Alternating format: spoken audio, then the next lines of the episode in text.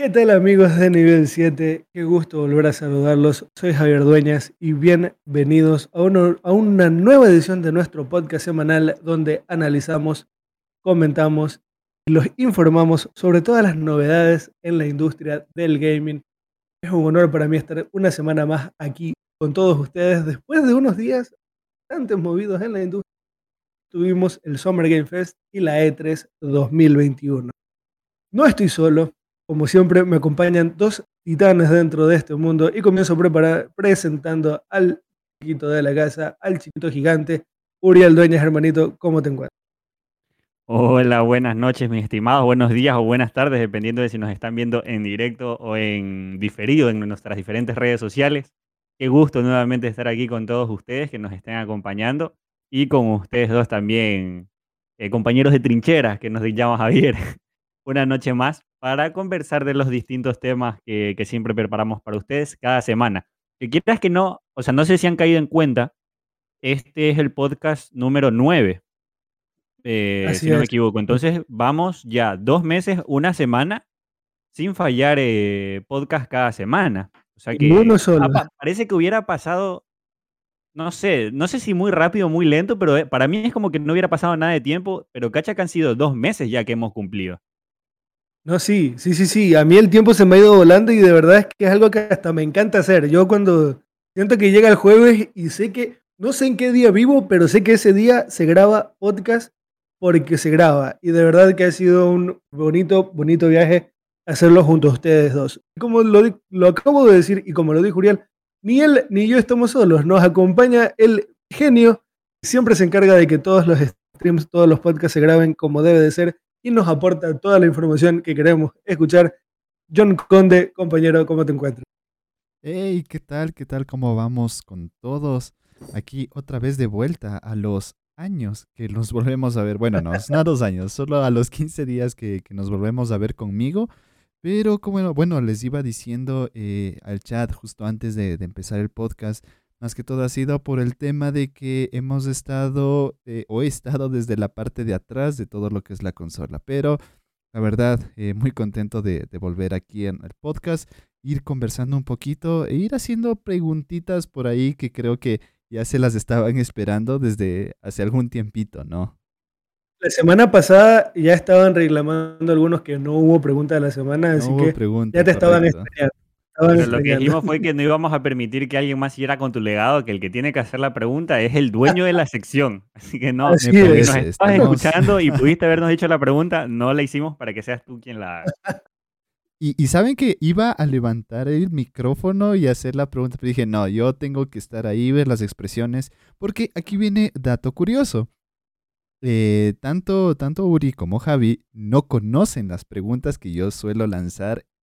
Es, Nunca ese rato, más que todo, para que ustedes vean y conozcan cuál es el verdadero sentir de ellos sin que planeen nuestra verdadera reacción. Por eso es que a veces nos quedamos como que en silencio, pensando un poco como que chuta, me agarró en cero. Pero es porque en serio nos agarra en cero, no le estamos actuando. Y, esta vez tampoco no va a ser la excepción, ¿no? Exacto. Eh, no podíamos esperar menos. No podemos esperar menos. A lo menos faltando una pregunta de, una semana, eh, esta viene con todo. Ah, a ver, bueno, pues empecemos. John, éntrale. ¿Cuál es la pregunta de la semana que nos has preparado el día de hoy? A ver, eh, el día de hoy de por sí vamos a hablar sobre diferentes tipos de juegos, ¿correcto? Eh, cómo nos fue con la E3, cómo nos fue con el Summer Game Fest. Aquí fuimos conociendo eh, diferentes juegos. Por ahí teníamos unos de autos, unos de rol, de shooter y, demás. Pero aquí viene mi pregunta, y justo pensando en ciertos juegos que, que iban a salir, ¿en qué tipo de juego o en qué categoría de juego ustedes no son tan buenos para jugar? ¿O en qué juego en específico ustedes, por más horas que le, le pongan, digan no, no, no mismo con este juego. Por yo lo tengo clarísimo. Yo lo tengo clarísimo, hasta eso le doy chance a Uri de que lo piense. Em, y te lo digo, fútbol. Juegos de fútbol para mí son mi talón de Aquiles, son mi, debilidad máxima y absoluta. Eh, no, logro no logro meter un solo gol en el FIFA cuando lo juego. me defiendo, trato de que no me metan goles, trato... O sea, en ese punto es como que tampoco se los dejo de a gratis. No es que vienen y me golean 13-0 y se van tan contentos. Pero me defiendo, sé defenderme, sé quitar el balón, sé llegar al otro arco, pero de ahí a meter goles, eh, soy, soy ese jugador de, de, ese equipo que tanto, que tanto tú quieres, que siempre llega, siempre llega, siempre llega y nunca nota. Entonces soy, soy el equipo al que le falta el goleador, eso soy. Entonces, no, para mí esa es mi debilidad en los juegos de fútbol. Son, son, no puedo jugarlos, no, no, no, no, no logro ser bueno en ellos. ¿Pero son los juegos de fútbol o los juegos de deportes? Porque, por ejemplo... No, no, no, no. Yo, yo me acuerdo que no me considero que bestia, que buenazo en, en, fútbol, en FIFA, pero sí, sí le juego bastante. Pero me consideraba malo en, en NBA, por ejemplo. Ok, no, por, eh, yo jugaba el NBA Jam, por ejemplo, y era muy bueno. Eh, estos juegos, los juegos de Tony Hawk, los, estos juegos de Downhill, eh, bueno, tantos otros juegos de deportes que hay, no recuerdo ahorita todos, pero no me suele ir tan mal como los de fútbol. Es que ese es el problema. Hay juegos que se me dan mejor, hay juegos que se me dan peor. El problema es que siempre, y sobre todo los FIFA, se me, se me suelen dar súper mal. En la época de PES se me daban un poquito mejor, en los Winning Eleven, en los PES, pero desde que empezó a pegar la FIFA con todo, perdí el rumbo. Perdí el rumbo y lo perdí tanto para FIFA como para PES. Me es imposible. Así te lo digo. Ni Dark Souls me ha representado un desafío tan grande como meterle un gol a alguien. Así te lo digo. Tú dices. Mira, yo estaba pensándolo, pero una vez que Javier nombró el tema del juego de fútbol, yo creo que sí puedo expandir un poco más al tema de los videojuegos de deportes, no todos, porque por ejemplo él también lo decía, el downhill, eh, los de skate, desde la perspectiva en la que no estaba en un ambiente competitivo, no estaba rankeando, yo me consideraba bueno pero incluso jugando contra la máquina, mismo en NBA, eh, una vez jugué uno de UFC, en el fútbol es que no es que controlo, defiendo, pero no puedo meter gol, es que no sirvo. Corte, yo jugaba contra la máquina en modo fácil en el PES, en el, este modo de soy leyendo, una cuestión así, y era malísimo. Era malísimo, que, o sea, no metía gol, eh, a veces hasta la propia máquina en fácil me ganaba que, no la daba. O sea, Javier me acaba de desbloquear esa cuestión de que yo en juegos de, en ese tipo de, juegos, corte, los que tengo que controlar a todo un equipo yo solito, no la doy. Igual y me faltará, no sé, más, más práctica o qué sé yo. Ese es el asunto. Yo, el, por ejemplo, en ese punto, en, hasta ese PES que sería el PES 2013, eh, yo en el Soy Leyenda pasaba temporadas y temporadas enteras. Eh, pero después de eso le perdí el tino. Y, y, es una cosa, o sea, entiendo que la pregunta del John no es eh, qué juego se te da mal, pero si practicas se te da bien. Es directamente qué juego se te da mal. Ah, sí, sí, no, ese, ese, era malardo. Más que, que lo intentes. Y ponte, por ejemplo, ahí va el mío. Eh, y ya me han criticado algunos, ¿no? No se me da el Dota. Ah, ok, ok, ok. Por más que lo intenté y lo intenté, es más, Hubo una temporada donde, bueno, ahí tenemos nuestro pequeño grupo de, de, amigos que, que, le entran duro al gaming. Y claro, siempre conmigo eran shooter, shooter, shooter, shooter. Hasta que empezaron a ver actualizaciones, ya les empezaba a ir colgada la, la, la computadora. Ellos dijeron, no, volvamos al Dota. ¿Qué te parece? Vuelve con nosotros y seguimos en la joda. Estuve más de tres meses viendo tutoriales, viendo jugadas tratando de entender ese juego y no se me dio. Por nada del mundo se me dio y tampoco es que lo, lo, apreciaba o lo disfrutaba. Es más, en las partidas que hacían de ranking con, con este equipo, yo más jugaba estresado que, que, disfrutando. Era como que 100% así tensión de ¿y ahora qué tengo que hacer? O, cómo mato, o qué tengo que aplastar. Entonces, para mí, juegos de, de Dota o ese tipo no me dan. El, tema con los MOBA. Si no me equivoco, es igual que más o menos que LOL, ¿sí o qué? Sí, va más o menos. No, igual, ni LOL ni Dota. Es un MOBA. Es un MOBA, ajá. Todo lo que es MOBA, nada que ver. Ya, porque LOL también yo soy una, una cosa bárbara. O sea, yo me acuerdo, lo único que jugué fue Darius Top y nunca más quise volver a jugar el juego porque sentí que no daba la talla para jugar ese tipo de juegos. Es que el problema de los MOBA es que si no los agarras de entrada, son muy restrictivos. O sea, eh, quien ha jugado LOL lleva jugando LOL durante muchísimo tiempo o eh, lo introdujo alguien que lleva jugando LOL durante muchísimo tiempo. Porque las puertas de ingreso a los MOBA suelen ser muy complicadas. Y en particular yo comencé a jugar LOL, lo estuve jugando, ganamos algunas partidas, no me iban tan mal, pero lo cierto es que a mí en lo personal lo que me sacó de LOL era la comunidad me, sacó esa toxicidad, esa, esa, y, que, y lo peor es que uno se contagia, o al menos a mí en lo personal me contagiaba eso. Eh, empezaba a, enojarme y terminaba richueteando. Entonces dije, no, no, no, no, no, no. Yo de aquí no vuelvo y no volví a LOL y no he vuelto a ningún MOBA. Es uno de los géneros más famosos hoy en día. En Asia al menos los MOBA mueven una cantidad de plata ingente no solo LOL, porque el, LOL creo que es el MOBA por excelencia, pero no solo LOL. Y hay muchos MOBA en teléfonos celulares que hacen una millonada de plata y casi nadie los escucha, nadie sabe qué, qué, juegos son. Eh, y creo que justamente eh, hoy día saltó la noticia de que en, el mes de julio llega Pokémon Unite para Nintendo y va a llegar a celulares también. Y es como que Nintendo quiere una tajadita de ese pastel. Y sabe que si con una de sus franquicias puede conseguir plata en un MOBA, es con, es con Pokémon. Entonces, llega por la plata. Eh, pues bien. Eso en cuanto a la pregunta de la semana, ahí tienen. Si quieren responder, eh, responder esta pregunta, pueden hacerlo a través de nuestro chat, que puesto que este podcast graba en vivo y pueden acompañarnos todos los jueves por la noche en Twitch tv barra nivel 7. Em, o pueden ir a nuestro Twitter y responderlo, eh, que los vamos a estar leyendo, le vamos a estar haciendo retweet y los vamos a estar...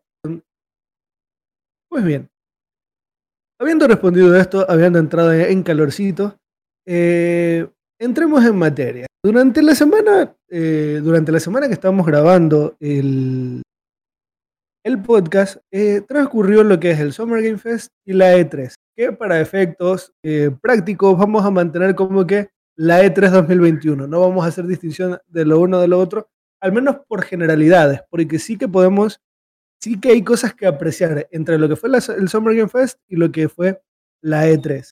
Pero para efectos prácticos vamos a generalizarlo como este macro evento llamado la E3 2021. Eh, que comenzó el día eh, comenzó el día 10 de junio con el Summer Game Fest of Life, que fue en la tarde del día del día 10, que si no me equivoco fue jueves, no me quiero equivocar, sí, fue el día jueves. Eh, y pudimos ver lo que fue este evento, que en realidad a mí en lo personal, y comencemos por aquí, eh, mientras lo estaba viendo no me terminaba de convencer, y esto Uriel eh, lo, estuvimos hablando un poco el podcast de la semana pasada, eh, pero que con el pasar de los días me fue dejando un mejor sabor de boca. Y el problema no eran los juegos que anunciaron, el problema fue el ritmo con el que lo hicieron, porque fue un ritmo muy pausado, con muchas entrevistas de por medio, pero la verdad es que muchos de los juegos que presentaron a mí me, me dejaron con ganas de muchísimo más. No sé ustedes cómo vivieron esta, esta ceremonia. El problema fue eso, o sea, que nos sobrecargaron de tantas cosas que no nos dieron el tiempo para disfrutar lo que estábamos viendo, para interiorizarlo y poder hypearnos desde ese momento y que se nos quedara presente. Y ese fue el caso mío, porque como tú lo dices, o sea, ya lo conversamos el otro día, en el anterior podcast, este, tú llegaste acá al cuarto y me comenzaste a hablar sobre los juegos que, que habían tocado o que habían presentado. Y es verdad que mismo en el podcast, lo, o sea, en el stream cuando estábamos viendo el evento, Dijimos, oye, mira, qué chévere, igual y le doy una oportunidad, pero ya cuando acabó es que ya se te había borrado todo.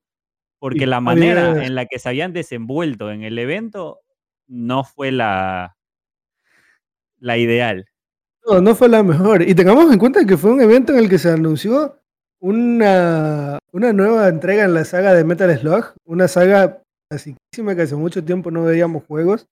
Eh, se anunció un spin-off de Borderlands basado en Tiny Tinas. Eh, un director's cut de, Death Stranding y la joyita del pastel de este evento fue el anuncio de Elden Ring.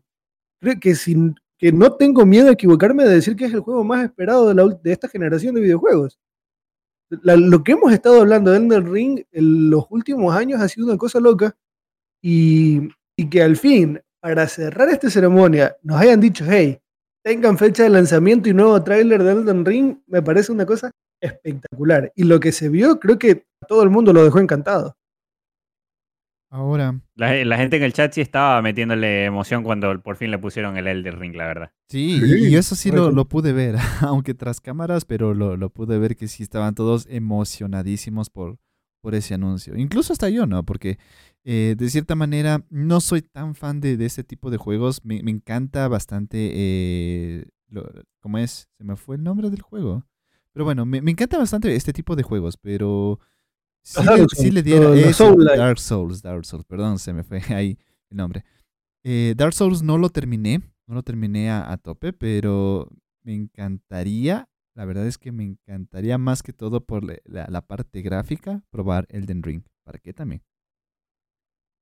Sí, por la parte gráfica, tengamos en cuenta que sería un Souls eh, con de mundo abierto. Lo cual es una bomba en todita regla. Yo estoy encantadísimo y quiero ver qué nos trae. Más cuando es un mundo, un mundo creado por George R.R. R. Martin, o al menos el guion del juego fue creado por él. Y personalmente me muero de ganas por ver qué nos tiene para ofrecer.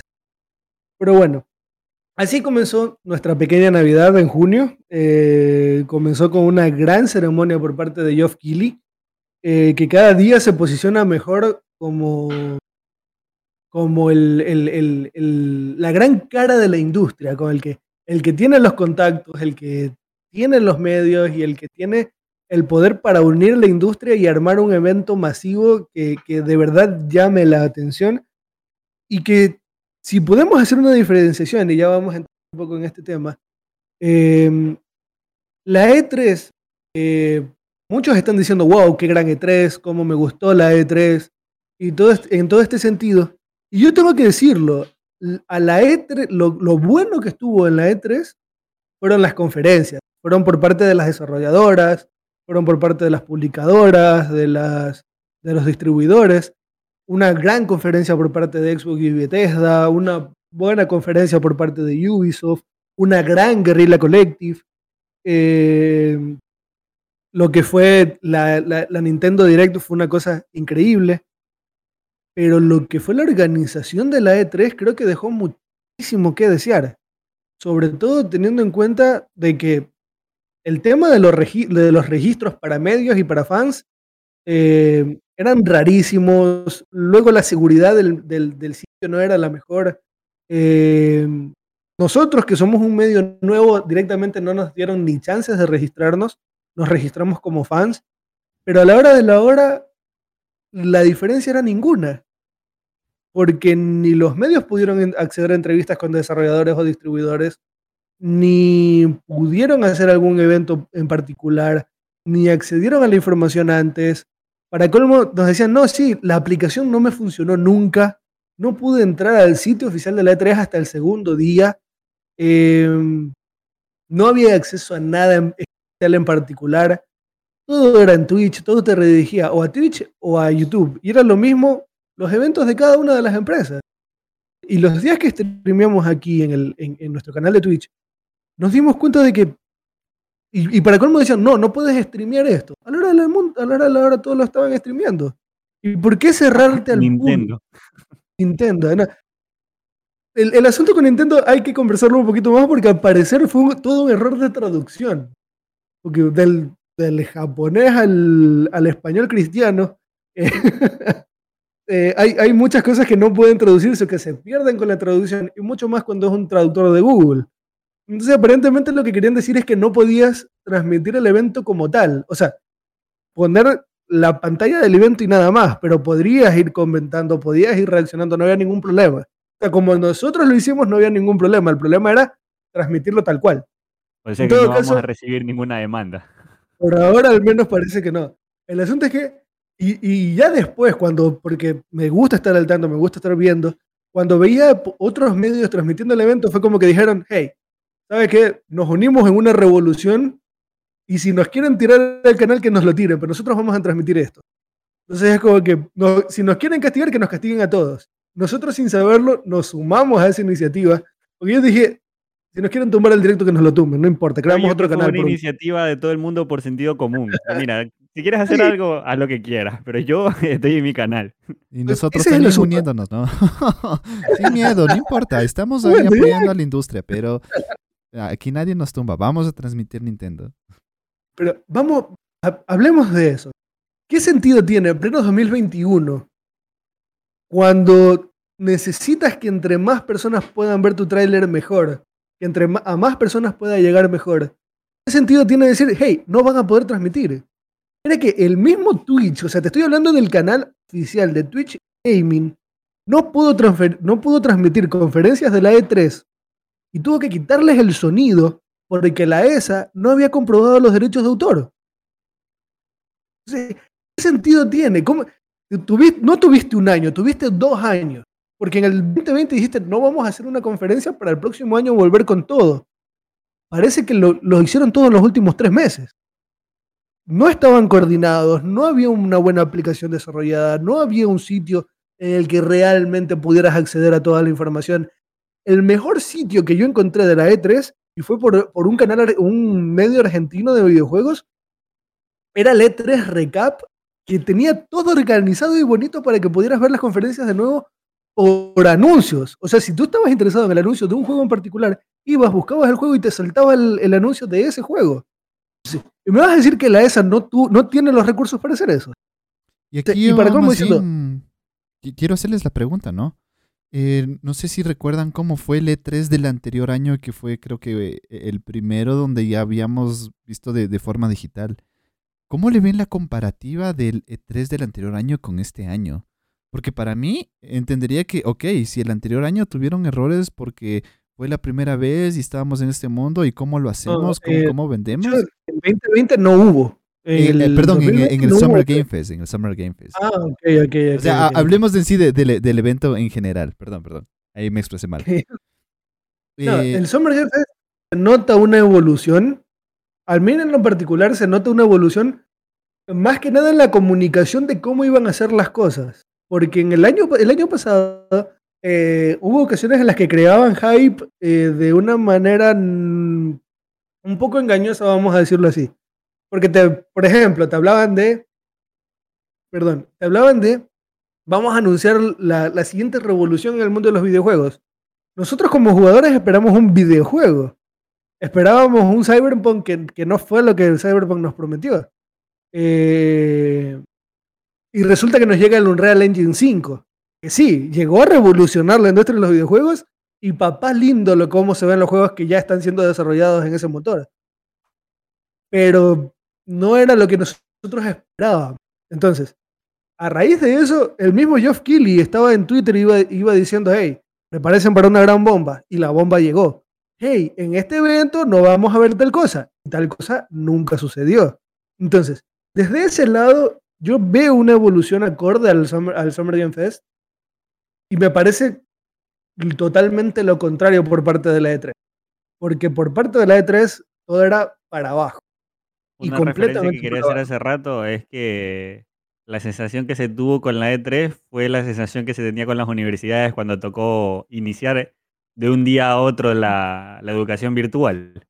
O sea, ellos sabiendo que tenían la oportunidad para hacer un buen trabajo, porque ya los temas virtuales ya se venían desde hace meses atrás, eh, los manes, como tú dices, prefirieron hacer las cosas dos semanas antes, porque es que en serio se sentía como estudiante que no había preparado su exposición y la noche anterior quiso hacer las cosas. Y, justamente por ahí, va, por ahí va mi punto. Es decir, entendería que pase esto en un primer año de, de, pandemia donde no sabemos cómo va a funcionar la cosa. Pero ya no es el primer año, ya hubo un Summer Game Fest del anterior año eh, sí es verdad, este año lo mejoró, pero ¿por qué el E3 no tomó el aprendizaje de lo que pasó ahí? ¿Por qué no evaluó los errores? Y, decían, ok, la, la, gente está empezando a moverse por aquí. Las conferencias, no específicamente de 3, de, de cualquier otro medio, lo están manejando así. ¿Por qué nosotros no evaluamos esto? Parecería que ellos lo tomaron como que a la ligera, a mi forma de ver. Yo no sé si es que la ESA diciendo, hey, nosotros somos que tenemos el, la talla aquí y nadie nos puede venir a gabelar la fiesta. Pero si es así, me parece, eh, me parece el mismo egocentrismo que tanto le criticamos a Sony. Porque es, tienes un competidor. Y Geoff Keighley se bajó de la E3 2020 porque sabía que llegaba para hacerle la competencia a, la E3. Y lo está consiguiendo. la misma E3 le prohibió o le negó el acceso a varias, a varias conferencias por parte de, la, de, lo que fue la E3. Y, en el momento del momento, las cosas no funcionaron como tenían que funcionar. No tuviste un año, tuviste dos. Porque de hecho dijeron, nos estamos preparando para hacer un mejor trabajo durante el 2021. Entonces, no me puedes venir a mí a decir ahorita que, hey, no, vas a no, no, pudiste hacer, no pudiste hacer un, mejor trabajo. Entonces, creo que le dieron acceso a un grupo muy limitado de influencers y medios de comunicación para cubrir el evento en mejores condiciones y poco más.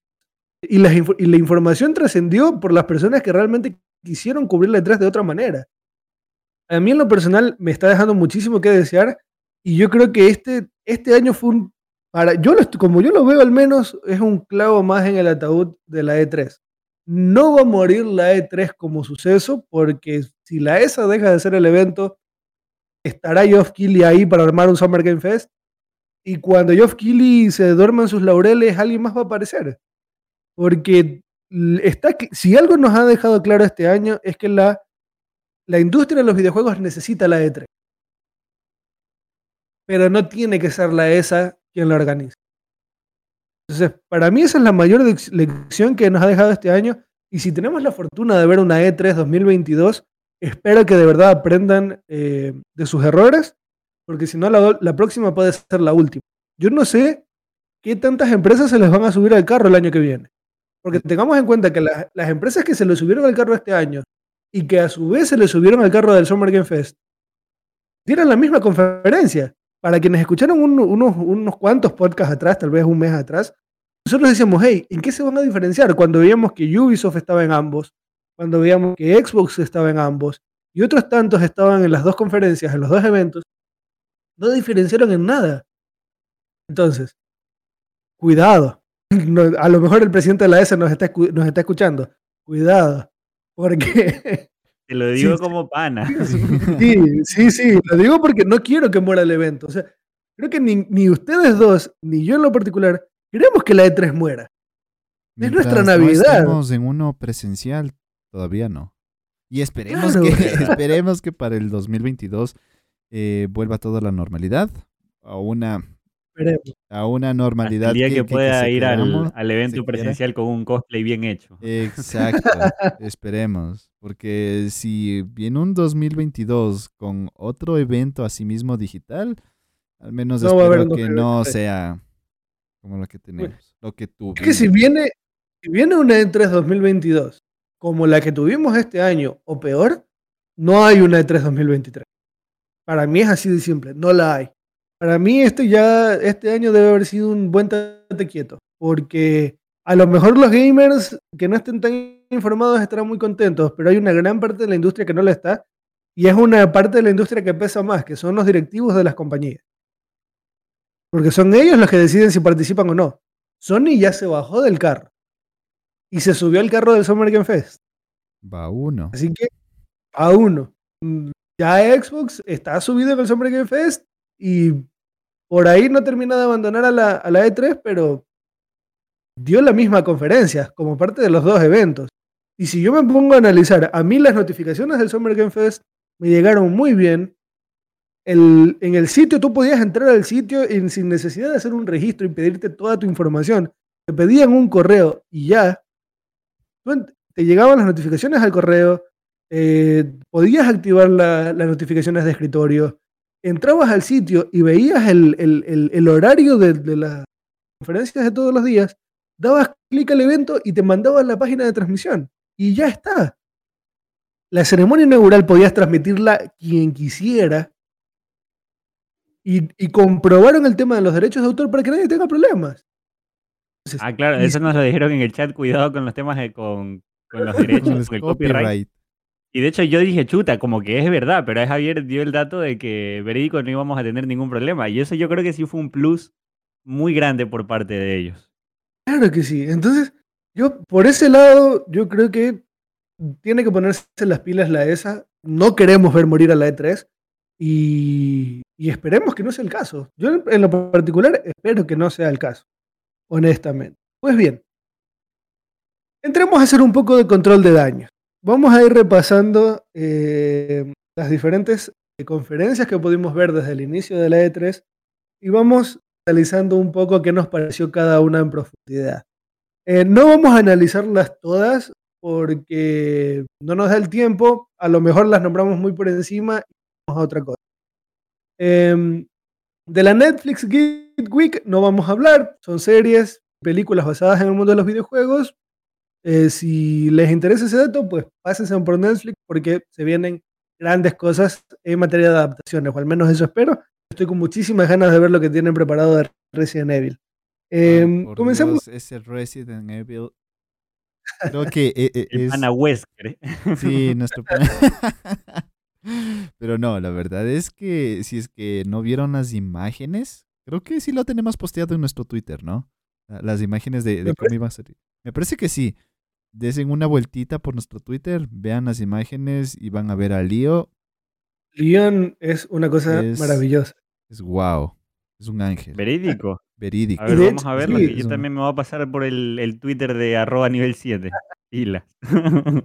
y, de paso, confírmanos si está publicado o no. Yo creo que sí, pero no, voy a mentir y decir que sí. En breve le eh, digo. El actor que hace de. El actor que va a interpretar a, Wesker es un actorazo en toditita regla. Está la polémica de que es un actor de raza negra, que Wesker es blanco, gente. Eh, sí, Wesker es blanco, como todos en Resident Evil.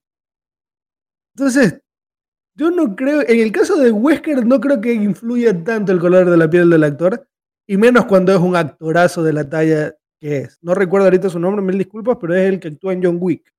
Así que no, por mi parte, tiene la bendición, puede ser la sirenita si quiere él. Yo la verdad es que, o sea, a mí, a mí en realidad el tema de las razas a mí nunca me ha interesado, pero cuando estaba leyendo el boom, cuando la gente comenzó a decir el tema de la raza sobre el actor que va a interpretar a Wesker, nombraba el tema del, de que el problema no era la raza, sino la ideología del personaje al que iba a representar. Y ah, no recuerdo el nombre en realidad, pero era una cuestión de que esa ideología demarcaba la perfección del hombre blanco. Y que cómo me vas a meter a un personaje de raza negra a interpretar un personaje que la esencia de él es denotar la perfección del hombre blanco. Eso era lo que a la gente le chirriaba. Pero hoy en día puede. Wesker ha sido tantas cosas. O sea, Wesker ha sido tantas cosas de manera tan distinta, no solo en los juegos, sino en las adaptaciones, en las películas de. En las películas. Que, la maldad de, Wesker eh, lo, adapta a, a, cada mundo o a cada universo. Para mí lo pueden adaptar. Pueden creer y, tengamos en cuenta de que no porque un personaje en una de sus ramas sea de una forma, en una adaptación distinta no puede ser de otra forma. En, ese sentido, yo no, no, no, no, espero que la película sea una adaptación fiel de los videojuegos. Espero que sea su propio mundo y que me, que me otorgue algo bueno, algo realmente bueno. Porque si me otorgan algo como las Resident Evil de Mila Jovovich, yo me bajo del carro en ese mismo momento. ahí es donde más. El tema de Leon, disculpa, eh, estoy pegándole una segunda ojeada al Twitter y la verdad es que ne encuentra. No está, yo me comprometo que al terminando, si están escuchando este podcast en, Spotify o en Google Podcast o en la versión de YouTube, me comprometo que cuando lo estés escuchando ya tienes un retweet por parte de nivel 7 de las imágenes de Leon S. Kennedy. Em, es una versión animada, es una versión CGI, pero se ve realmente impresionante. Pues bien, eh, dejando de lado lo que fue la conferencia por parte de Netflix, entremos a la mejor conferencia que pudo haber en la E3. Me parece que es la joya de la corona, me parece que es algo increíble, es algo nunca antes visto, es algo que no vamos a poder replicar en ninguna E3. Y estoy hablando, por supuesto, y nos ponemos de pie, de la Coach Primetime Gaming. Lo que hizo Coach Media en, la E3 fue algo increíble. Fue lo peor que yo haya podido ver nunca. ni siquiera quiero considerarlo una conferencia. Fueron entrevistas en las que nos hablaron de juegos y no los mostraron. fue realmente aburrido de ver, fue realmente aburrido de streamear. Y mi, y mi agradecimiento a las personas que nos estuvieron acompañando durante el stream, porque no sé cómo se lo fumaron. Yo creo que se lo fumaron porque estábamos conversando, porque no había manera de mantenerse despierto viendo esa transmisión. Es más, Yo- no ese sé- fue el stream, de hecho, en el que yo no estuve, en el que vos sí me dijiste de que, de que ya lo viste y que, o sea, tú estabas, después de terminar ese stream, buscaste cómo se habían comportado otros medios y los manes dijeron, mira, corta, hacemos otra cuestión, porque esto aquí no está yendo a ningún lado. bueno, y créeme que si yo que- hubiera estado en tu lugar o si yo hubiera estado aquí eh, y me hubiera ido y nos hubiera ido peor que en la primera conferencia que tuvimos, que yo pido disculpas, no sé si lo dije la, la última vez, que pasé bostezando por el, el Ah. sueño que sentí. Si yo hubiera estado en esa situación, yo te hubiera dicho, brother, mira, conversemos otra cosa, cierra, pero yo no hubiera aguantado si me dices que fue de esa manera. Porque si No, me estás cosa presentando algo, no tengo la paciencia para estar viendo algo que no me está aportando nada, te lo juro. No, es que realmente fue malísimo. Yo recuerdo que ya fue como que dijimos, eh, ¿sabes qué? Cerremos stream. Eh, John tenía algunas cosas que hacer, entonces cerramos stream. Y yo dije, bueno, ya, voy a ver qué más está dando.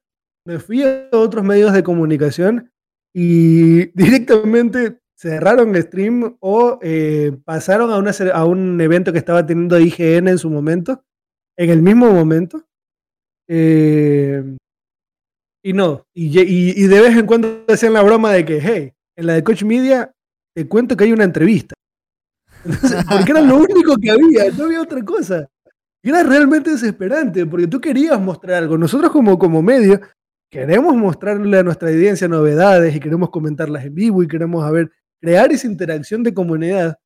Y tener esta clase de eventos lo hace realmente insostenible. Eh, y ahí en mientras, lo particular, ese evento y mientras justo estaba yo e- en la consola ahí controlando, la verdad era, ¿cómo carajos lo hace Javi para no dormirse? Para en- poder en- sobrellevar esta para situación. poder sobrellevar. Y claro, dije, a ver, por lo menos, ok, voy a sentarme, porque claro, de cierta manera no escuchaba o no prestaba tanta atención por estar ahí viendo que los audios estén todo correcto, que la imagen fluya, pero hubo un rato donde dije, a ver, a ver, a ver, voy a sentarme a escucharles qué salen. Y terminaron, creo, si no estoy mal, en esa fue donde terminaron ofreciendo un jabón. sí, ¿no cierto? sí. Sí, sí. Sí, sí, eh, sí, y, Era para un juego. Era, era para un juego. Salieron promocionando un jabón medio Sí, raro. No Ah, recuerdo qué juego jabón. era. Yo pensé jabo. Yo entendí jabo, el jabo hotel este No, no, no. donde Ah, no, no, no, la no. gente. Un jabón, un jabón, de barra. Brother, peor aún. Hacíamos la broma, hacíamos la broma de que tal vez ese jabón venía con la edición coleccionista. Era hasta un insulto, es- era un insulto a todas las personas que estábamos Nah. ahí. Eso fue lo leo, hermano, porque si no, o Lo sea, peor de todo es ¿qué- que describí el jabón, ¿no? Sí, sí, sí, sí, describía el aroma, Describí el eh, aroma. cómo iba a venir envuelto. Era, era una cosa tremenda insostenible. troleada. Y ahí es donde Brother, dices, fue ¿qué, qué, qué se le pasó por la cabeza al director de, de, de la empresa para... O sea, el director de arte visual, no sé qué... qué- qué- qué- qué- no, o sea, no, no, no me cabe en la cabeza, la verdad. Se con, algo encima. Está con algo Eh, encima. Para colmo, Pónganse en situación, para quienes no, para quienes no vieron la conferencia, pónganse en situación. Eh, Uriel es el entrevistador. eh, yo, a mí me están entrevistando. Viene Uriel y me pregunta: Hey, eh, sabemos que estás trabajando en un nuevo juego de terror. Sabemos que estás trabajando en un nuevo juego de terror. Perfecto. Eh, cuéntanos, ¿de qué es tu juego? Cuéntanos, ¿de qué es tu juego? Pues bien, este juego está inspirado en las tradiciones eh, orales japonesas. Estoy muy inspirado en función de eh, lo que es el, eh, las obras de no sé qué cineasta y me y quiero transmitir una atmósfera pesada, oscura, con una gran intriga. Brother, si vas a decirme eso, muéstramelo. Gracias, qué amable. y terminó. Muéstramelo. Ya, ya ¿Sabes qué es lo peor de todo? ¿Quieren- ¿Quieren saber lo peor de todo? Porque A creo ver. que esto no lo saben. Resulta que una semana atrás, los de, los Coach Media habían creado un evento para influencers y para medios en los que mostraron los juegos. Chuta. Acá Mostraron no lo los presentaron juegos. simplemente porque no quisieron. Yo no sé si quisieron hacerlos interesantes o qué carajo, pero ¿a, quién se le ocurre que en un evento privado muestras los juegos y cuando tienes que vendérselos al mundo entero, pones a los desarrolladores solamente a hablar? A mí me encantan las entrevistas de los desarrolladores, me encanta conocer sus motivaciones, me encanta saber sobre el, sobre el, el, el modo de desarrollo de los juegos. Es- esta industria me apasiona y me apasiona en cada una de, de, de sus facetas. Pero creo que Pero tiene más peso. Creo que tiene más peso cuan- eh, cuando el desarrollador habla, te da la introducción, te dice, sí, yo me inspiré en esto, lo hice así, visualicé este o esta es mi visión y aquí tienen el juego. Y dices, wow, Exacto. Ya Pero- entiendo el contexto de lo que me estás mostrando exacto. y lo siento que lo puedo disfrutar mucho más con lo que me has dicho. Pero es una Claro, o- o pequeña mira. introducción, no Exacto. media Bueno. hora de, de epifanías que tenían los, los desarrolladores y nunca supe qué. Es como que yo fuera a una tienda de, de películas, me leo la hipnosis y ya, me, ya digo que me vi la película. Es Ah, como, exacto. es, es como que el que te vende las películas te cuenta la sinopsis de la película. Y ya eres un erudito en el tema. ¿no? Tú sales y empiezas a debatir con todo el mundo diciendo, a mí me contaron esta película. Creo que ese fue el sentir. Definitivamente, es que fue una cosa horrible. Ahora, saltemos- saltémonos un poco a otro día dentro de la, de la E3. Lo que hizo Xbox y Bethesda me parece que es el ejemplo de cómo una conferencia de la E3 tiene que ser. Te muestro los juegos, están los desarrolladores presentes, pero nos concentramos en los juegos. ¿Y qué hicieron? Ellos presentaron el 13 de junio, el domingo 13 de junio, y hoy, jueves 17, eh, habiendo terminado la E3, habiendo terminado todos los eventos, sacaron un evento nuevo que era la conferencia de la E3 extendida, donde teníamos a los desarrolladores contándonos todo lo que nos quisieran contar. ¿Y sabes qué? Me encantaron ambos eventos. ¿Por qué? Porque a la E3 fui a ver los trailers y al evento de hoy fui a conocer a los desarrolladores, a que me contaran cómo, qué aspiraciones tenían, cómo lo hicieron, cómo sufrieron, cómo les gustó el desarrollo de su juego. Para mí, esa filosofía es la que me parece debe primar. A la E3 vamos a ver los juegos. El resto, cuéntamelo otro día, pero a la E3 vamos a ver los juegos. No queremos que nos cuentes qué vas a estar, en qué vas a estar trabajando. Eh, al menos, por último, al menos muéstrame un logo en llamas. Muéstrame el logo en llamas de tu próximo juego, pero muéstrame algo. Para no quedarme con Porque las si ganas. Sí, o sea, muéstrame el- el- al menos lo que hizo lo que hizo Sony, que bueno, no era en llamas, era en hielo, pero nos mostraron el logo del, de del próximo God of War y, que, y, y todo el mundo salió contento. ¿Quién se quejó de esa conferencia? Nadie. Vimos el logo de God of War. Entonces, para mí, en ese aspecto, mucho que desear la Coach Media. Veamos si sus juegos tienen futuro. Pasemos a la siguiente. Eh, Guerrilla Collective, excelente evento, juegos independientes, no hay mucho más que comentar. Vayan a ver la transmisión de ellos. Hay muchas joyitas. Yo terminé la E3 con una lista de más de 100 juegos independientes que espero jugar. Así que, excelente, no tengo nada que comentar al respecto. Ubisoft, eh, una conferencia medianamente bien, mostraron algunos juegos interesantes. Eh, se llega el nuevo Mario Plus Rabbids, eh, Sparks Hope. Eh, vimos un poco más en profundidad lo que es el Rainbow Six Extraction, antes ya conocido como Rainbow Six Quarantine. Y bueno, algunos otros títulos, el próximo Just Dance, etcétera, etcétera, etcétera. Un evento del montón. No me parece que fuera ni lo mejor ni lo peor de la, de la E3. Devolver Digital, una, una conferencia que no se pueden perder. Las conferencias de Devolver Gi- Digital son eh, por lejos muy divertidas de ver. Ellos se, se arman una historia eh, muy satírica en torno a, los, a la industria de los videojuegos y te van lanzando anuncios entre medias. Por ejemplo, hablaban sobre cómo en un momento, ¿no? El tema de la escasez, de la, de la, de la, de la escasez artificial para conseguir, para conseguir que el mercado quiera un producto y vienen y te sacan un juego exclusivamente físico. Y te dicen, hey, ande, cómpralo. Entonces, me, gusta. Es, el estilo que ellos tienen a la hora de comunicar y crear sus juegos, me gusta. Devolver Digital es una, una empresa que recomiendo seguir. Gearbox, vamos a omitirlo directamente. No pienso hablar de la conferencia de Gearbox. Está apenas por encima de la de Coach Media. Así que sepan que también voy a, no voy a hablar del, de, de, la conferencia de Capcom, por ejemplo, que me pareció un bochorno. Eh, Take Two directamente hizo un panel si lo hubieran comunicado como un panel de, en el que iban a hablar de la inclusión en el mundo perfecto, lo comunicaron como una conferencia. Al menos por parte de la ESA se comunicó como, como una conferencia y la gente que estaba en el chat no quería estar ahí, obviamente. Me parece que hubo cosas por parte del chat que tampoco estaban del todo bien, pero bueno, eh, eh, al menos desde mi parte no mm, me gustó cómo vendieron el evento. Hablemos de lo que fue la Xbox y Bethesda. En lo personal, eh, saben que soy Nintendero, en lo personal, la Xbox y Bethesda me pareció la mejor conferencia de la E3. No sé ustedes qué opinen. En lo personal, me parece que si, una, si tenemos que darle el título de ganador a una empresa, me parece que fue Xbox. Sí, sí para mí no hay otra. ¿Tú, Uriel, qué piensas? Yo sé que estuve ahí porque esa fue la del sábado, si no me equivoco. Recuérdame qué videojuegos habían presentado. Ah, no, no, no, no, estás confundido. El sábado transmitimos la Ubisoft Forward. El domingo fue la de eh, Xbox. El domingo fue la de Xbox. Si no la viste, el, te, te es más, me la perdí. Me la perdí.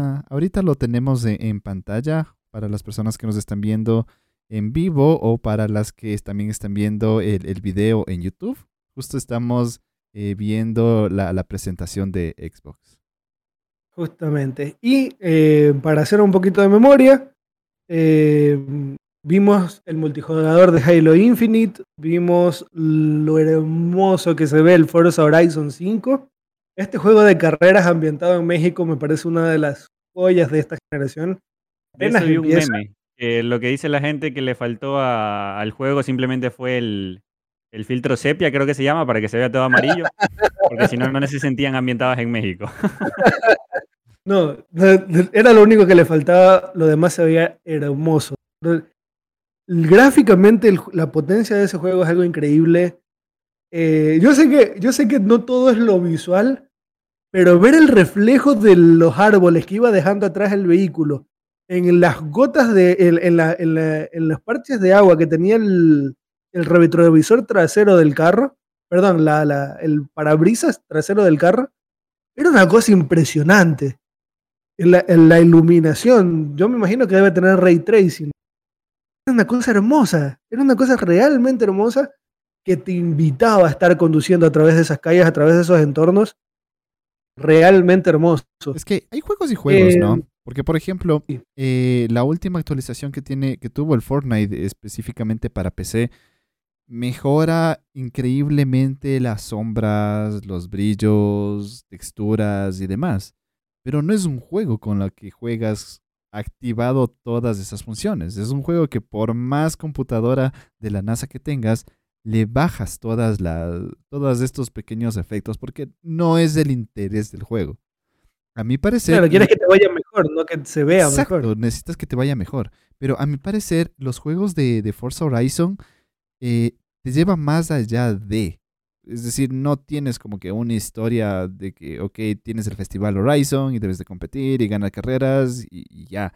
Lo que te lleva es a conocer cada uno de los vehículos porque son, es una cantidad increíble de ver que, que asoman marcas que ni siquiera te las esperas y encuentras con vehículos increíbles. Y es el sentir de poderte subir estos vehículos, conducirlos tú y que todo el, ambiente te brille en, tu capó mientras estás así todo reluciente con el agua. Creo que ese es el sentir de Horizon. Eh, las desarrolladoras escucharon y en este 5 que vimos, creo que no hay nada más que decir. Es eh. increíble la parte visual. Es lo que más me encantó de ese Horizon. Y usted, dama o caballero que nos está escuchando en el podcast, se acaba de dar cuenta de quién es el amante de los juegos de simulación de conducción en el plantel de nivel 7. Eh, no, no podría haberlo dicho mejor. Yo personalmente no podría haberlo dicho mejor. John acaba de describir a la perfección lo que fue ver al Horizon 5, el Forza Horizon 5 a mí, que no soy especialmente amante de los juegos de carreras, me dejó realmente impresionado. Ahora, eso de que no eres amante, pero en la tarde igual y quieras hablar un poco más de un simulador de vuelo que me estabas hablando, de que sientes que es la creme de la creme. Uf, uf, uf. Eso es otra, otra maravilla. Una joya. Lo que, lo que también en esta conferencia podemos ver eh, lo que es el Microsoft Flight Simulator llegando a Xbox Series X y S. ¡Wow! Ya lo habíamos visto el año pasado porque llegó para PC pero wow, no, lo que se ve en ese juego, a, mí me transmite el deseo de irme a una escuela de, aviación y hacerme piloto. Porque es que directamente, qué belleza, cómo se ve. Se ve impresionante el, tema de que los mapas y el, y el clima dinámico cambien en función del clima real, porque está conectado a los satélites de Bing y te hace el trazado de mapas y las rutas y y el clima en función de lo que está pasando en el planeta en tiempo real, me parece algo increíble. Me parece algo increíble, es algo que quiero, a lo que quiero estar jugando ya. Y sin duda alguna, esto es una de las cosas que está haciendo que cada día mis ganas de tener primero la Xbox Series X aumente. Estoy en un, yo ya estaba en un punto en el que decía, ok, voy primero por la Play y luego voy por la Xbox ahorita se están peleando, se están dando y se quieren sacar las muelas los unos a los otros, porque, wow, eh, lo que se vio de Microsoft Flight Simulator me hace querer tener la Xbox en mis manos ya. Eh, es realmente impresionante. Yo quiero jugarlo y, me muero de ganas de jugarlo.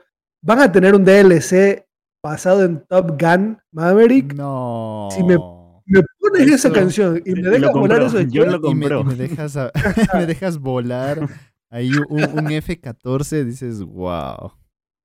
Yo estoy vendido, yo estoy vendido. Yo quiero ese juego. La verdad es que sí llama full la atención. Un simulador de vuelo más que de conducción de, autos me llama muchísimo más la atención.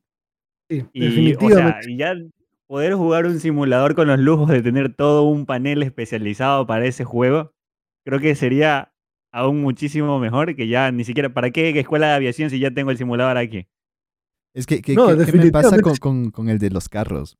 Eh, bueno, para si, si es que no saben, o, sí creo que les había comentado alguna vez que estaba atrás, atrás de, una Ford Ranger, una camioneta, justamente para, las pequeñas aventuras. Y algo que me encanta en el, en el Forza Horizon es que está la Ford Ranger 2020.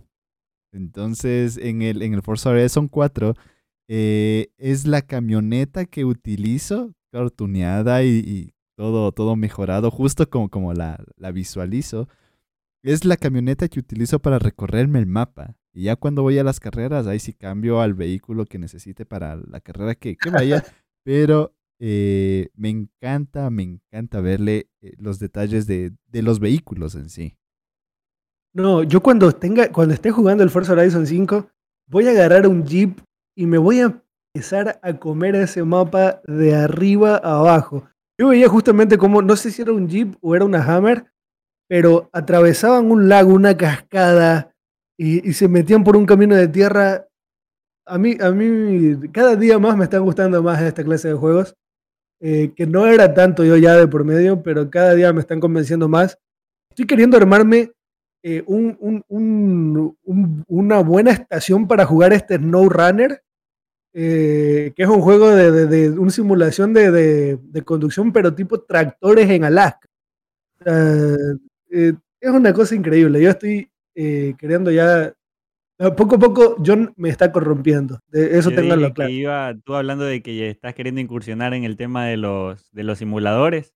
Yo en su momento, en los inicios de los primeros podcasts, dije que iba a darle un intento a los indie y pregúntame si he intentado jugar uno, si he investigado algo, nada.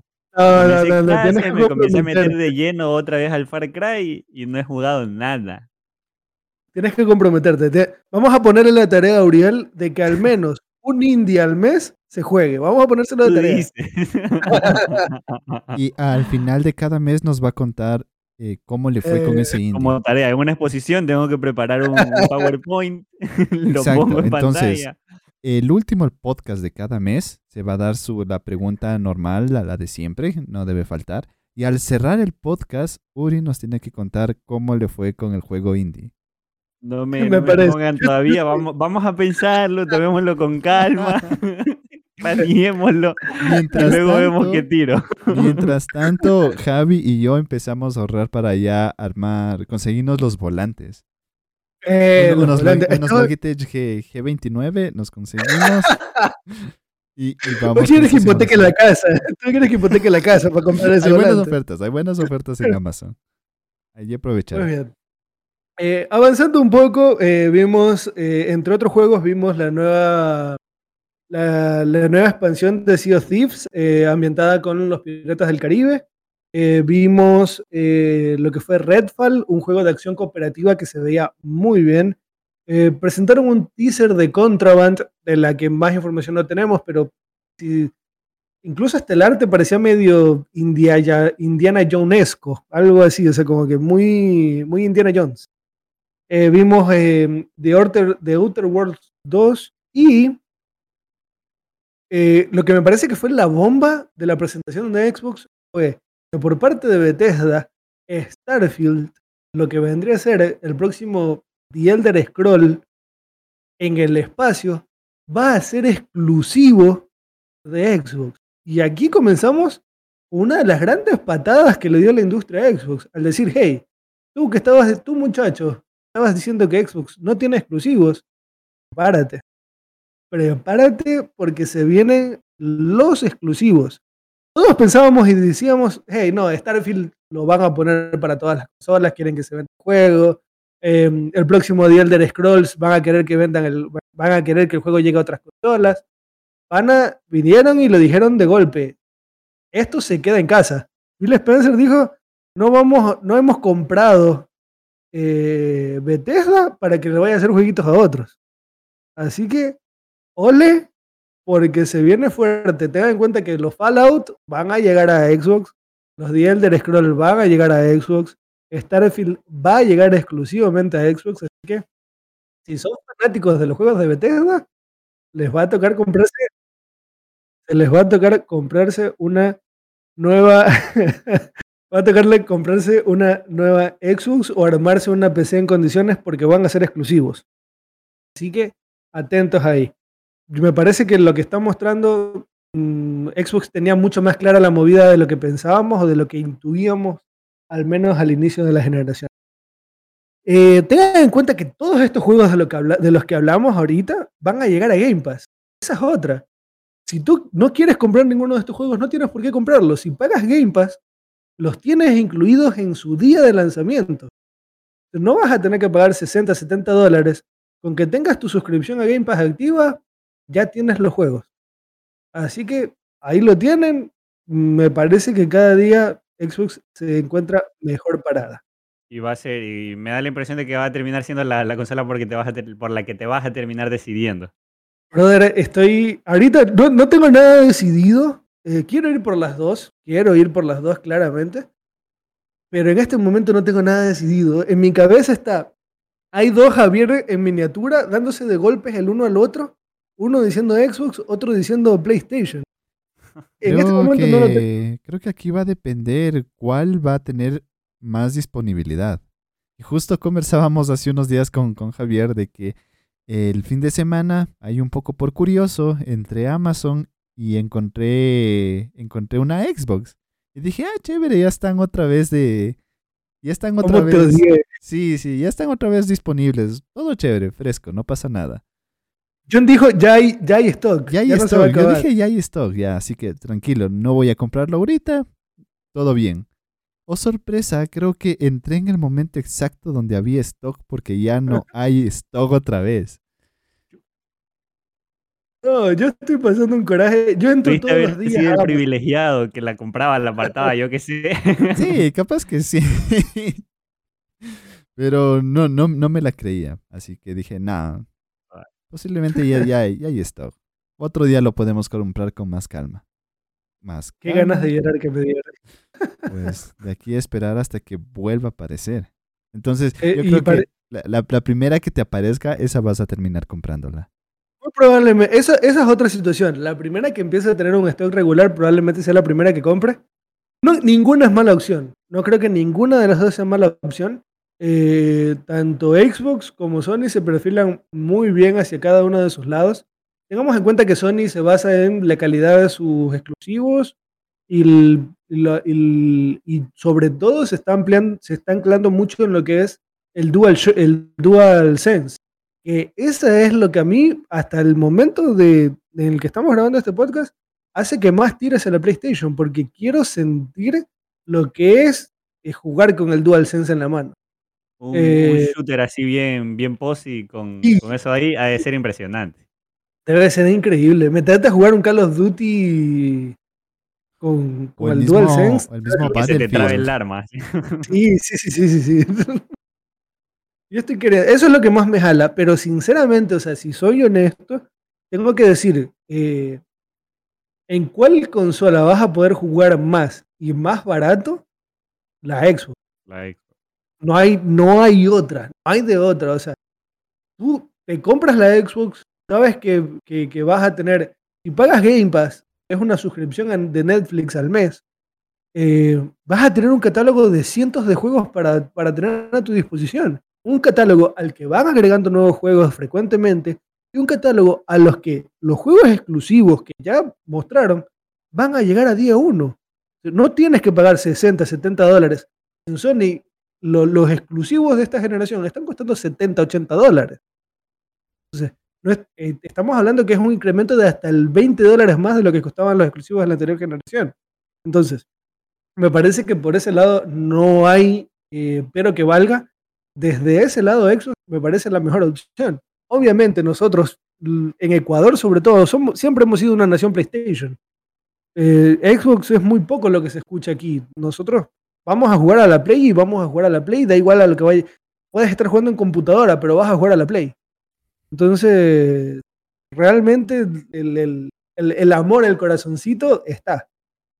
Pues bien, eh, Square Enix eh, fue, otra conferen- fue la conferencia que precedió, eh, no, perdón, que prosiguió a la de Xbox. Fue una conferencia medianamente buena, hubo sus cosas buenas, hubo sus cosas malas.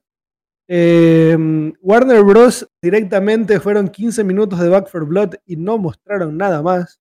En el PC Gaming Show hubieron muchos juegos ambientados en el espacio. Punto. Cada juego que mostraban era un juego futurista en el espacio. Y se acabó.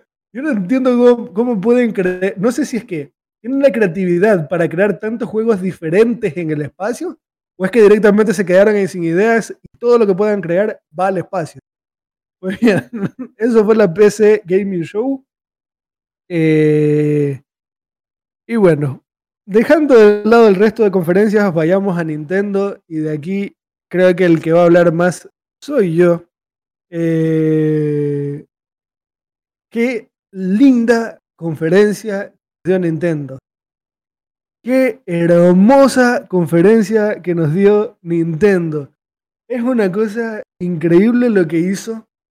Tengo que decirlo, en el momento en el que estaba que- que terminamos de streamear la, la conferencia de Nintendo, yo me encontraba un poco descompensado. Más que nada porque cerraron con Zelda y antes de mostrarnos el tráiler dijeron, hey, vamos a tratar de que el juego salga el próximo año. No tenemos fecha de lanzamiento. Vamos a tratar de que el juego esté el próximo año. A mí eso me descolocó. A mí eso me lo hubieras dicho después, por último. No me lo hubieras dicho antes de mostrarme el tráiler, porque eso me bajoneó un poco. Vi el tráiler, me gustó lo que vi, pero me bajoneó. Pero pasan los días y estoy más enamorado de ese tráiler. Pasan los días y me encuentro con más referencias, con más cosas que quiero ver. Eh, hoy día volví a jugar al Zelda Breath of the Wild, a pesar de que ya tengo 200 horas en ese juego. Volví a agarrarlo el día de hoy para, para jugarlo y estuve jugando un buen rato y probablemente antes de dormir juegue un poco más. Y, y no me quiero ir de este mundo. Y tengamos en cuenta que Nintendo no solo anunció el Breath of the Wild, o sea, no solamente nos mostró un tráiler de Breath of the Wild que se veía bastante, bastante bien. Sino que, además de eso, después de casi 20 años, mostraron un nuevo Metroid en 2D. Algo que la comunidad venía pidiendo, pidiendo desde hace años. Y ver el Metroid Dread en acción, a mí me lo vendió. De hecho, hasta yo me emocioné y que creo que no lo dijimos en la grabación, sino en el pre-podcast. Eh, horrendo Gallito se me acaba de salir. A mí lo que me dio fue recuerdos de infancia. Sin duda alguna. Porque, o sea, tiene toda esa inspiración del Metroid de la, de la Super Nintendo, con muchos mejores gráficos, aparentemente con nuevos enemigos, que va a hacer que la experiencia, o da a entender que la experiencia que vamos a tener va a ser muy buena. Sí, sin duda una alguna. experiencia medio ochentera mismo te da. juego increíble. ¿Mande? Una experiencia medio ochentera, llevada a la Tú dices. Sí, Sí, sí, sí. sí, sí, sí. No, es, tengamos en cuenta que fue el juego que creó un género. O sea, hoy en día hablamos de los Metroidvania como algo común. Pero es, eh, si esos juegos se llaman Metroidvania como género, es porque está un Metroid ahí que, que, que se inventó las bases de lo que es ese género hoy en día. Y para mí, verlo en acción me emocionó muchísimo. Quiero comprar ese juego ya. Quiero estarlo jugando. Y lo, mejor de todo, lo que mejor hizo Nintendo fue anunciar juegos que salen este mismo año. No vamos a tener que esperar a un año, dos años para poder verlo, para poder disfrutarlos. Metroid sale ya, ahorita en octubre. Estamos hablando de que Metroid sale en octubre. eh, ¿Qué otros juegos anunciaron? Ya van a ver los nuevos. El, el- el nuevo Life is Strange True Color va a llegar a Switch el día del lanzamiento. Van a llegar pronto en el transcurso de este año los, los otros juegos remasterizados para Switch. Eh, van a- van, hay una gran cantidad de juegos. Nintendo se acaba de armar una cartelera de lanzamientos bastante, bastante buena. En lo personal, yo estoy encantadísimo con lo que vimos. Eh, creo que Nintendo no ganó la E3 por muy poco, menos desde mi perspectiva. Hay gente que le ha dado a Nintendo como ganadora de del evento. Eh, aunque para mí no haya sido así, lo entiendo. Porque después de tanto tiempo, ver el regreso de franquicias tan queridas, porque no solamente fue Metroid, fue WarioWare, fueron a, a- Advance War, eh, y, bueno, algunos otros juegos de más japoneses que regresaron. Tienen su nicho, para nada es un nicho, es un segmento bastante grande del mercado. Entonces, a mí en lo personal, eh, Nintendo hizo un excelente papel en lo que fue la E3. Cerraron muy bien, cerraron lo mejor que pudieron haber cerrado. Personalmente, sí, me quedé con, con ganas de ver un Bayonetta 3, me quedé con ganas del Metroid Prime 4, me quedé con ganas de que Breath of the Wild 2 saliera este año. Yo tenía la confianza absoluta de que si no salía este año, salía a principios del que viene. Pues bien, al menos voy a tener que seguir esperando, pero por lo demás, me dejaron muy buenas impresiones lo que fue la conferencia de Nintendo. Y no es que no vamos a tener juegos, juegos para este año tenemos muchísimos por parte de la gran N de este industria. Eh, así que por lo demás no tengo nada más que añadir. No sé si ustedes en particular, aparte del Metroid, tengan algo de, de Nintendo que les haya movido el piso. El Metroid simplemente, más nada. Sí, Como ya saben, yo ahí, Nintendo. Nanay. Sí, ¿Tú, no. John? ¿Qué decir? No, sí, la verdad es que Nintendo. Fresco. Es solo Aquí el me- Nintendero soy yo. Sí, aquí el Nintendo es, es Javi. Del Metroid. Y. No, nada más, la verdad. No, sí, definitivamente yo estoy muy ansioso por ver lo que nos tiene Nintendo preparados. Eh, voy a estar jugando el, las remakes del Pokémon Perla o el Diamante. Yo creo que me voy a comprar el Diamante. Eh, y eh, apenas salga el Pokémon Legend Arceus, voy a estarlo jugando. Así que, hey, yo ahí, por aquí les iré contando lo que me van pareciendo los nuevos lanzamientos de Nintendo. Y bueno, finalmente cerraron con un- una conferencia de Bandai Namco, los E3 Awards.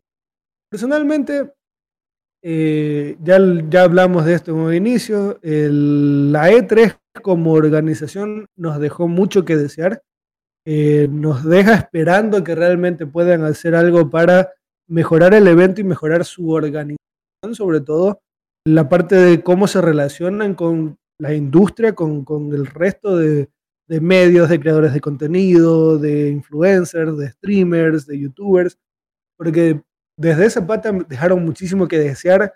Fue muy elitista, fue muy, no, solamente con los que nosotros queremos que nos cubran y poco más. Entonces, desde esa pata creo que la ESA tiene una gran tarea que debe, que debe cumplir para el año que viene, si no quiere que la E3 siga de capa caída. Para mí, eh, una E3 2022 como la que vivimos este año sería el último clavo en el ataúd que necesitarían para que directamente la industria no vuelva a confiar en ellos. Ya hubieron problemas este año que para mí hace que varias empresas digan, eh, no quisiera que el 2022 fuera la última de tres que veamos. Eh, ustedes, para cerrar un poco, eh, ¿qué nota le darían sobre 10 a la E3 de este? Tomando en cuenta exclusivamente la E3. Dejamos el Summer Game Fest porque como que ya dijimos que nos gustó bastante más. A ustedes a la E3, en general, sumemos referencias de las compañías y la organización de la E3, vamos a darles notas distintas mejor. A las conferencias de las compañías por un lado, a, las, a la organización de la E3 por el otro. La primera nota para las compañías, la segunda para la E3. Eh, John, tu primero hermano. ¿Qué nota le das a, la, a las compañías que formaron parte de la E3, en general. A ver, así de, forma directa y general, creo que un 7. Ok, y, la, a la organización, un 4. Ok, perfecto. Uriel, ah, a las compañías. De por, sí, de por sí no me gustó para nada este 3. Eh, estaba, sí, yo estaba más esperanzado en que, sea un poco más dinámico, algo más que, que, se identifica con lo que es E3, pero no. era, de esperar, era de esperar eso. Era de esperar eso. Tuvieron dos años para. No, no, no fue un mes. un año, pero. Pero no, no, no. Uri. Yo creo que lo mismo, incluso para variar un poquito más, porque hubo una que otra compañía que lo hizo mejor que otra. Yo le daría un 7.5 a, a, la esta y también un 4 por ser bondadoso a la, a la organización. bueno, yo no voy a ser bondadoso. Dime, no, o sea, porque no dejó mucho que desear. Ok. No, yo en particular no voy a ser bondadoso. Yo a las compañías le miren lo que es. Yo a las compañías eh, les voy a dar un 7. Les voy a dar un 7 a las compañías de las que mejor hablamos hoy. Voy a, sacar a Coach Media, voy a sacar a Gearbox de ahí. Ellas no fueron parte de la E3. No, Coach Media no, no cuenta. Fue un, un, colado que, que, entró a la E3 y y, robó la señal, nada todo el mundo lo miró feo. Sí, todo el mundo lo miró feo. Fue el feo de la era, era, ese tipo que comienza a hacer señas atrás del reportero que está cubriendo una nota en vivo. Era ese, tipo. Ese eh, así que a las compañías les voy a dar un 7,5. A la ESA le voy a dar un 3. No, un 3.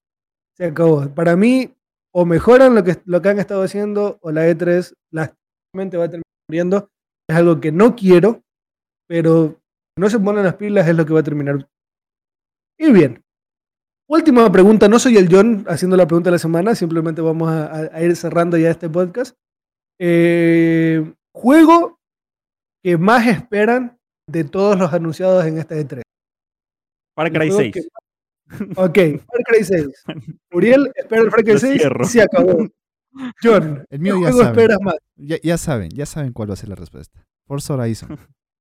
Listo, Forza Horizon. Y Battlefield Personalmente, también. Battlefield también me encantó ese tráiler. Un, un tráiler bien puesto. ¿Para qué también? Bien puesto. Definitivamente. lo que se vio de Battlefield fue algo realmente hermoso. Estoy queriendo ver cómo se juega eso en las consolas de actual generación. Y, no sé si, si, si, vieron la reacción del, del, del, chico este que se me fue el, el nombre de, de, este jugador. Ay, se me fue. el que hizo la jugada. Sí, que hizo la jugada. No sé si vieron la Saltas del avión, pegas un bazucazo a otro y te vuelves a montar en todo el aire. Sí. Esa jugada. Él salta del avión, bazucazo y vuelve a subirse. Sí, creo que la emoción del man cuenta de que su jugada fue representada en un tráiler eh, que el micrófono ya no le reconocía la voz de todo el criterio que se estaba montando. pero con justa emoción. Si el man hubiera llorado a gota tendida, yo lo hubiera entendido, porque yo hubiera estado como él. Yo hubiera llorado, yo me hubiera tirado al piso a llorar. Ese tipo lo celebró como si fuera un mundial. Pasó a la historia de los videojuegos. Es que la verdad, es, esa jugada no es nada, no es nada sencilla. Y, y créanme que yo lo he intentado algunas veces y no ha salido de buena manera. Muchas veces la misma bazooka me ha reventado el mismo avión mío. o se me va el, el bazucazo para otro lado y no alcanzo a cogerle al, avión. Entonces, la verdad, fue una jugada de respeto y qué increíble que hayan puesto eso en el tráiler. La verdad, fue, fue, fue, fue impactante más que todo. todo. Y todos a los que yo vi reaccionar a ese momento fue como que, hey, esto es Battlefield. O sea, este esto es, Battlefield, exacto. Porque en el Battlefield 1 se perdió un poco la esencia del Battlefield. Ah, yo, yo era, pues, siempre he sido fan del Battlefield, incluso más que el COD. Pero cuando ya entramos con Battlefield 1, que el modo historias de guerra, daba un poco de, al menos a mi parecer, perdió bastante la esencia del Battlefield. Y encontrarse con ese tráiler es, wow, volvieron. Esto es. Sí, no, definitivamente es un consenso de que Battlefield no venía de capa caída y realmente ha sabido llamar la atención de su público con, eh, con este nuevo tráiler y todo lo que han presentado de Battlefield 2042. Así que, hey, atentos porque pinta para hacer juegazo. Si lo hacen bien las cosas, pinta para hacer un juegazo. Y bien, eh, saben que de los juegos presentados en este 3, mm, el que más espero es, Zelda Breath of the Wild, la, la secuela. Pero para salirme un poco de eso, porque eso ustedes ya lo saben, ya es como que es lógico. Eh, me voy a ir por Starfield. Starfield junto con Elden Ring son los juegos que más espero, pero honestamente espero más Starfield que Elden Ring. Eh, ahí lo tienen. Ahí tienen los juegos, los tres juegos más esperados por parte de quienes conforman nivel 7. Eh, dejen, queremos saber la opinión de todos ustedes. Vayan a nuestras redes sociales, arroba nivel 7, en Twitter, en Instagram, incluso en TikTok, aunque no hemos subido contenido aún ahí. Eh, eh, ahí nos encuentran como arroba nivel 7 y en Facebook como arroba nivel 7 gaming. En Twitch estamos como twitch.tv barra nivel 7. Ahí nos encuentran todos los jueves grabando lo que es este podcast que están escuchando ustedes. Y, eh, y asimismo pueden escuchar esto en Spotify, en Google Podcast y ver la versión audiovisual en YouTube. Muchísimas, muchísimas gracias por acompañarnos una semana más ha sido un verdadero honor, un verdadero placer eh, cubrir nuestra primera de tres como medio de comunicación. Muchísimas gracias por haber estado ahí con nosotros. De mi parte será hasta la semana que viene. Pasen un excelente fin de semana, jueguen y disfruten muchísimo. Eh, dejo que mis compañeros se despidan. Uri, y adiós a esta linda gente. Muchísimas gracias, gente, en serio, por estar aquí, por habernos acompañado a los que estuvieron con nosotros en la cobertura de, los diferentes eventos, de las diferentes empresas. A la gente que nos está viendo en directo nuevamente, este, por, por el apoyo que nos dan. Muchísimas gracias y nos vemos en la próxima. Y ahí la calificación para la retransmisión de nivel 7, ¿no? 10. 10 de 10. de 10. 11 sobre 10. Sí, 11 sobre 10. No, no, 10 nomás, porque cayó en, ciertos aspectos una parte técnica. Si no hubiese sido el 11, pero quedamos en 10. Hay cosas que pasan. Es, nuestro primer año. Eh, vamos a ir mejorando. un compañero. Y, y justo saltaron por ahí otros temas eh, personales, pero lo logramos. Y más que todo, fue, fue entretenida mientras lo, intentamos. Y no nada. Eh, muchísimas gracias, gente, a todos los que nos escuchan, a todos los que nos ven y todos, todo nuestro público que lo tenemos también presente. Muchísimas gracias a todos y de verdad, eh, ya espero estar todas las semanas aquí sin falta una sola, sin faltar una sola, ¿no? Pero bueno, estamos en esas. Gracias, gracias, de verdad, gracias por el apoyo y nos estaremos viendo la próxima vez. Así es, listo. Nos retiramos. Cuídense mucho, disfruten, jueguen, pásenlo excelente, diviértanse como debe de ser. Y con nosotros será hasta el mm, jueves que viene si nos ven en vivo o el viernes si nos escuchan en las diferentes plataformas. Un abrazo y hasta la próxima. Chau, chau.